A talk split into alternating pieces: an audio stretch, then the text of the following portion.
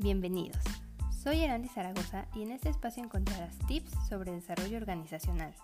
Estudié Administración de Empresas y actualmente estoy realizando un posgrado en Dirección de Talento en la UVM. En este primer episodio platicaremos sobre la cultura organizacional. ¿Sabes qué es?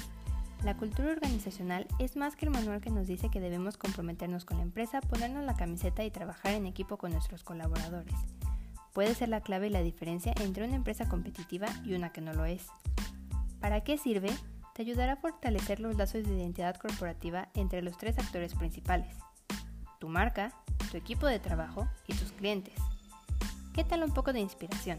Te invito a conocer la cultura organizacional de The Coca-Cola Company y DHL Ambas empresas se han atrevido a apostar por sus colaboradores como la base de un desempeño comprometido y de un negocio sustentable. Nos escuchamos en el próximo episodio. Bye.